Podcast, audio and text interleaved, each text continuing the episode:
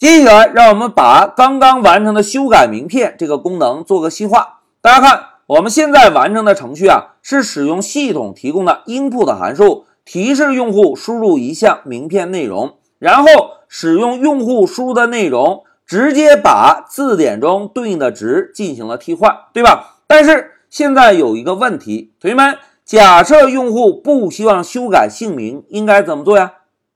是不是应该把名片中的姓名再次输入一遍，对吧？来，让我们运行一下程序，共同验证一下。老师呢，还是新建一个名片，一二三，小美 at it 黑马点 com。哎，我们再来搜索一下小美的名片。现在我们选择一来修改一下。同学们看，现在提示我们修改姓名。我们即便不想修改小美的名字，是不是仍然需要输入一下名字？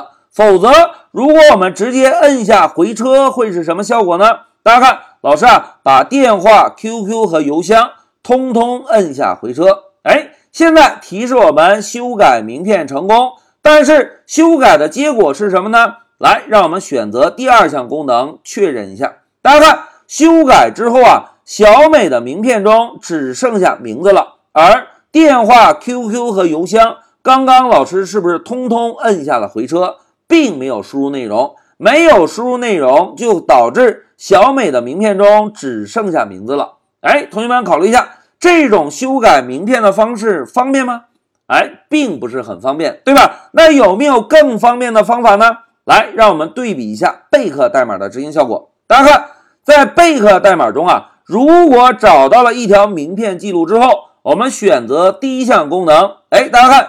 备课代码会提示我们回车不修改。如果老师直接摁下回车，我们来修改一下电话幺零零八六回车，然后 QQ 回车，邮箱回车。现在我们再来选择第二项功能确认一下。哎，大家看，小美只有电话被改了，而姓名、QQ 和邮箱仍然保持着原有内容。哎，大家对比一下，我们现在完成的代码。跟贝壳代码是不是还是有一些差距，对吧？那怎么样改进呢？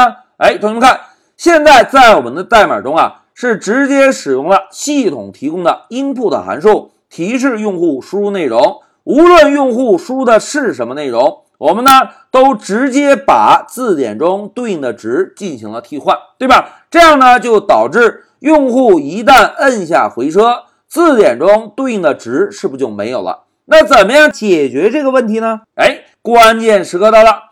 既然系统提供的函数不能满足我们的需求，我们呢就可以在程序的下方使用 define 关键字，再来定一个新的函数。注意啊，既然系统提供的函数不能满足我们的需求，我们呢就可以考虑自己定一个函数来解决这个问题。同学们。现在老师啊写了一个空函数，并且使用 pass 做了一个占位符，对吧？我们啊首先使用注释的方式来确认一下这个新函数中应该实现哪些功能。大家看这个新函数，第一步是不是仍然需要提示用户输入内容，对吧？当用户输入内容之后，我们呢需要针对用户的输入进行判断。判断什么呢？关键时刻到了，大家注意啊！如果用户输入了内容，我们呢直接返回结果。大家看，如果用户输入了小美的名字，我们呢就把小美的名字返回。返回之后，是不是就可以把用户输的内容替换一下字典中对应的值了？对吧？这个是用户输入内容的情况。那现在还有一种情况。如果用户没有输入内容，哎，同学们，如果用户不输入内容，我们应该怎么做呀？哎，非常好，我们同样可以返回一个值，返回什么呢？返回字典中原有的值。注意啊，我们现在只是在编写思路，并没有编写代码，对吧？哎，大家看，老师啊写了一个字典中原有的值。什么叫做字典中原有的值呢？哎，我们来画一个图，大家看，假设呀，我们要修改 email 邮箱这个值，那么这个函数在执行的时候，如果发现用户没有输入内容，就把字典中原有的邮箱的值返回。注意啊，把原有邮箱的值返回。这样的话，在赋值的时候，赋值结束之后，字典中是不是仍然是原有的邮箱的值？哎，这一点能够确定吧？那现在关键时刻到了，同学们，我们怎么样能够在新的输入函数中拿到字典中原有的值呢？哎，非常好，同学们都很机智。老师，老师想在一个函数中拿到外界的值。我们呢就可以把外界的值当做参数传递进来，一旦当做参数传递进来，函数内部是不是就可以使用到这个值？当判断到用户没有输入内容的时候，我们呢再把这个值原模原样的返回回去就可以，对吗？好，经过我们一个简单的分析，同学们看，既然系统提供的 input 函数没有办法满足我们的需求。我们呢就可以根据实际的开发需要，再来定一个新的函数。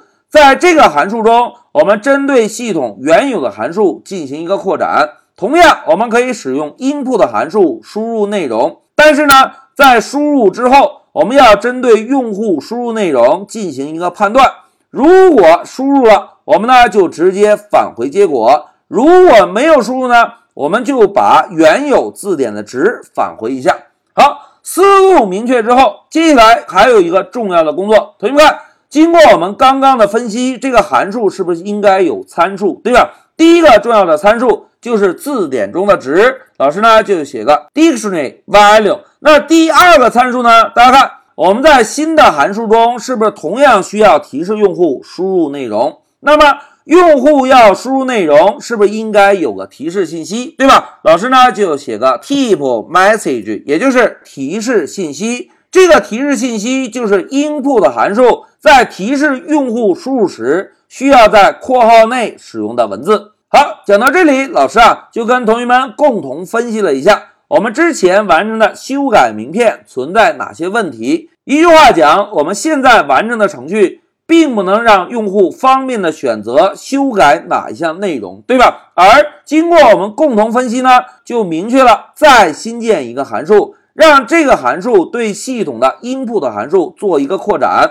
扩展的内容呢，就是当用户输入内容之后，我们要判断一下用户是否输入内容。如果输入，我们就把用户输入的内容直接返回；如果没有输入，我们就把字典中原有的值做一个返回。哎，注意啊，同学们，在这一小节中，我们主要是分析一下思路，并且通过注释的方式明确了一下我们新函数中要做哪些事情。老师呢，并没有针对我们之前处理名片的函数做任何的修改，对吧？那在我们下一步开始动手之前，老师先暂停一下视频。